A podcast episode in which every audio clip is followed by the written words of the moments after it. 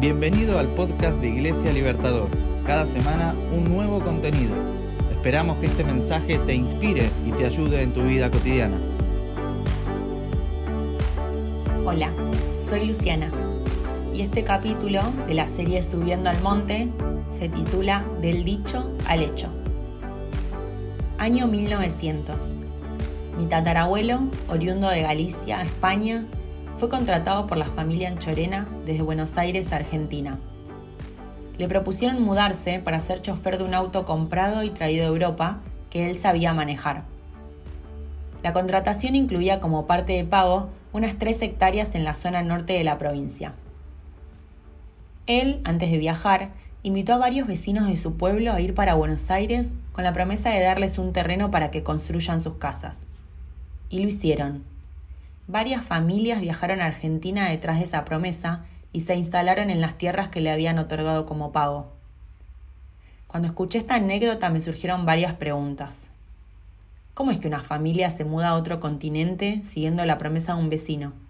Sin garantías más que la palabra, sin un contrato, sin una firma que acredite nada. ¿En qué momento de la historia entra la inmobiliaria, las garantías, el escribano, los libres de deuda, antecedentes penales, etcétera, etcétera, etcétera. Seguí pensando un poco más y me vino a la mente una situación que viví hace algunos días, que no fue la primera vez que me pasó, ni creo que sea la última. En la semana salí a correr a una plaza cerca de mi casa. Volviendo, me acordé que tenía que pasar por la verdulería, pero me había olvidado de salir con plata. Estaba súper cansada me daba mucha fiaca subir hasta el departamento a buscar la billetera y volver a bajar para comprar. Finalmente decidí ir a la verdulería de Plácido y Rossi, contarles lo que me pasaba y preguntarles si podía pagarles al día siguiente. Me dijeron que sí sin problema, así que hice una compra, bastante grande por cierto, y el otro día volví a pagarles.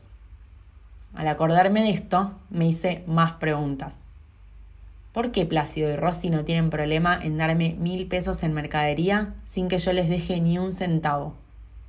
¿Tendrán la misma actitud con todos los vecinos del barrio? ¿Cómo sabrán a quién decirle que sí y a quién decirle que no? ¿Alguna vez te pusiste a pensar cuánto vale la palabra? ¿Qué hay entre el dicho y el hecho? ¿Cómo llegamos de la frase te doy mi palabra a las palabras se las lleva el viento? ¿Qué pasó en el medio? ¿Tiene que ver con un momento de la historia? ¿Con la naturaleza humana? ¿Con los tipos de relaciones que formamos? En lo personal, creo que tiene que ver con cada uno, no con una época, un país o una circunstancia. Aparentemente, hace dos mil años, el valor de la palabra también era dudoso. En el tiempo en el que vivió Jesús, había gente que daba su palabra y no la cumplía. Y Jesús habló de eso. No sé qué pensarás, pero para mí escuchar lo que él dijo es algo que puede sernos útil, porque incluso 20 siglos después luchamos con el mismo asunto. Políticos prometen y no cumplen, jefes prometen y no cumplen, amigos prometen y no cumplen, líderes religiosos prometen y no cumplen, empleados prometen y no cumplen, parejas prometen y no cumplen, padres e hijos prometen y no cumplen. Yo, tú, él, ella, nosotros, todos. Porque al final siempre podemos encontrar razones para excusarnos o justificarnos. Hoy quiero contarte un poco sobre lo que Jesús habló con respecto al valor que tiene la palabra. Esta enseñanza está dentro de una serie de consejos o tips copados para la vida que Él le está dando a sus seguidores. La Biblia, en Mateo 5, del versículo 33 al 37 dice, También han oído que se dijo a sus antepasados, no faltes a tu juramento, sino cumple con tus promesas al Señor. Pero yo les digo, no juren de ningún modo, ni por el cielo, porque es el trono de Dios, ni por la tierra, porque es el estrado de sus pies, ni por Jerusalén, porque es la ciudad del gran rey. Tampoco jures por tu cabeza, porque no puedes hacer que ni uno solo de tus cabellos se vuelva blanco o negro. Cuando ustedes digan sí, que sea realmente sí, y cuando digan no, que sea no. Cualquier cosa además proviene del maligno. Dios había regulado en la ley la práctica del juramento. Solo se podía jurar en su nombre, y quien lo hacía debía cumplir la palabra dada o se ponía bajo maldición en caso de incumplirla. Un grupo político religioso de la época, integrado por miembros de la comunidad judía, llamados fariseos, buscaban a través de la interpretación de la ley una forma de incumplir la palabra. Lo hacían practicando el mandamiento literalmente, y decían que si no se mencionaba expresamente a Dios, no había perjurio. De alguna manera dejaban ver que los juramentos que no nombraran a Dios eran de menor entidad, y en definitiva, se hacían promesas sin intención de cumplirse o afirmaciones que no eran ciertas. Jesús quiere terminar con esa práctica. Él no quiere cambiar la ley, sino que quiere darle la verdadera dimensión a lo que oyeron y con o sin intención malentendieron. Los fariseos habían creado esta versión del mandamiento y acordaban con la ley en que estaba mal usar el nombre de Dios para jurar, ya que podía no cumplirse el juramento. Pero hacerlo por cualquier otra cosa como por el cielo, por la tierra, por Jerusalén o incluso por la propia cabeza, y no cumplir, no era un problema. Y Jesús dice que jurar por lo que sea y no cumplir es tan grave como jurar por el nombre de Dios. La prohibición no gira alrededor de no jurar, sino de no cumplir con la palabra. El deseo de Dios es construir un reino basado en la verdad. La Biblia dice que Él ama la verdad y Jesús mismo afirma ser la verdad. Yo sé, quizá esto te pueda parecer muy extremo o idealista, a lo mejor pensás que no es para tanto. ¿Quién no dijo alguna vez una mentirita piadosa? Nadie se murió por un decirle que no estoy. O perdón, profe, no pude hacer el trabajo práctico porque justo me quedé sin internet. O el clásico mensaje de ya estoy llegando cuando recién te estás por ir a bañar. Pero subestimar la importancia de la palabra en determinadas situaciones o en algunas relaciones se puede volver más complicado. Seguramente alguna vez escuchaste a alguien decir, yo creo en Dios, pero no en la iglesia, porque los cristianos dicen una cosa y hacen otra. Y muchas veces tienen razón. Entonces pienso, ¿y si esta falta de coherencia que mostramos los cristianos está siendo una barrera para que otra persona se acerque más a Dios? Si algún familiar, amigo, compañero, jefe, profesor, vecino, comerciante del barrio no ven en nosotros verdad, ¿Querrá conocer al que dice ser la verdad? Jurar es, en el fondo, no aceptar que la palabra humana merece por sí misma credibilidad.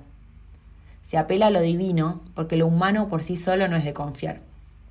Esto es de algún modo despreciar la dignidad humana. Y Jesús le da tanto valor a lo que somos que no tolera este menosprecio. Él anhela la veracidad absoluta, la coherencia entre el dicho y el hecho, como una afirmación de respeto a la dignidad y a la credibilidad que merece lo humano. Como te decía al comienzo, la decisión de que el sí sea sí y el no sea no tiene que ver con cada uno. Por eso quiero invitarte a pensar si hay coherencia en tu vida.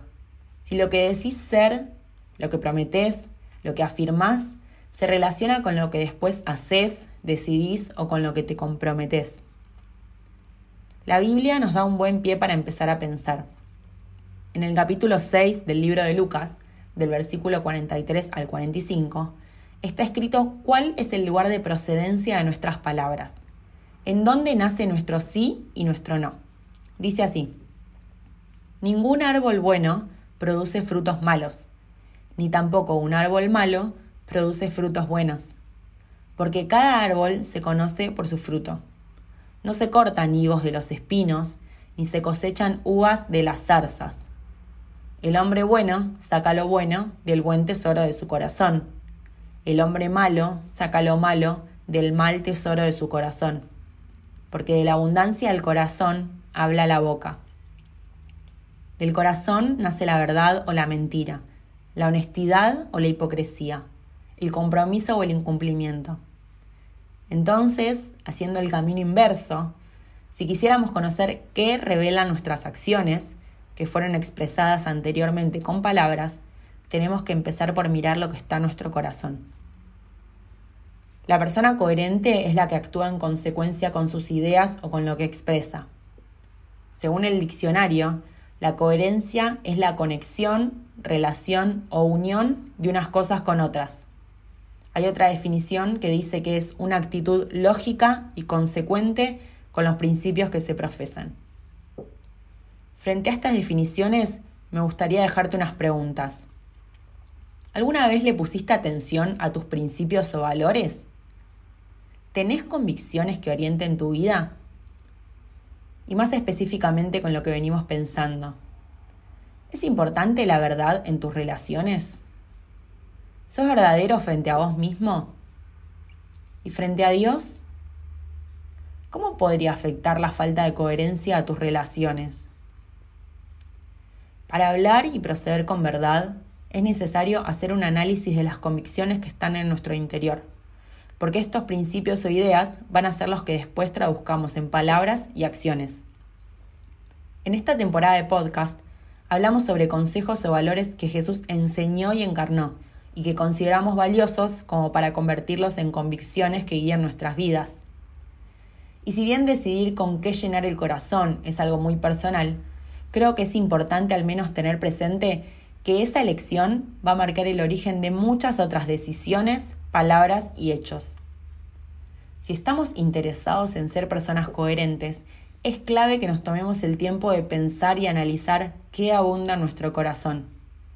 De esta manera, seguramente haya menos posibilidades de que nos veamos sorprendidos o sorprendamos a los demás, incumpliendo promesas, faltando nuestra palabra o abandonando lo que empezamos.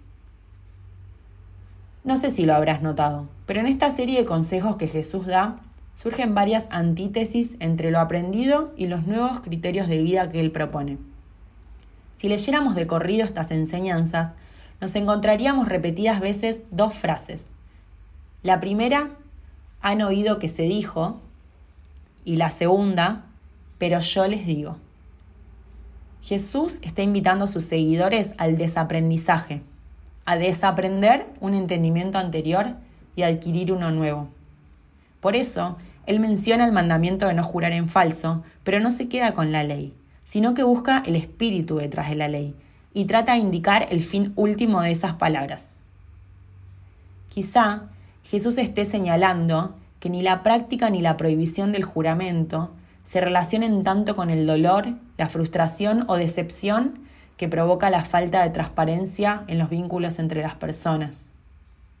Tal vez nos está queriendo decir que conformar nuestro pensamiento, palabras y acciones a la verdad, buscar que el sí de nuestra boca se corresponda con el sí de nuestro corazón y nuestro modo de vivir, nos pueden llevar a tener relaciones más sanas, profundas y valiosas, y que seguramente no sea bueno para nadie ir por la vida creando o alimentando vínculos que se sostengan en la necesidad de jurar por algo o por alguien cada vez más importante para que nos crean. Vivimos en un mundo en el que gran parte de la sociedad acepta que para sobrevivir es necesario mentir, decir medias verdades, faltar a la palabra, no cumplir las promesas, deshacer contratos o como prefieras llamarlo. Pero Jesús nos anima a tener un lenguaje claro, a hacernos cargo de nuestras palabras y acciones, y de alguna manera nos invita a mostrar una contracultura. La Biblia, en Romanos capítulo 12, versículo 2, dice, No vivan según el modelo de este mundo. Mejor dejen que Dios transforme su vida con una nueva manera de pensar. Así podrán entender y aceptar lo que Dios quiere y también lo que es bueno, perfecto y agradable a Él. Tomar los consejos, principios o valores que Jesús enseñó, que no se parecen en nada a lo que nos propone el modelo de este mundo en el que estamos inmersos, nos lleva a vivir lo bueno, perfecto y agradable que Dios planea para nuestros días. Gracias por escucharnos. Te invitamos a compartir el contenido con tus amigos. No olvides seguirnos en Instagram, Facebook y visitar nuestro sitio iglesialibertador.com.ar.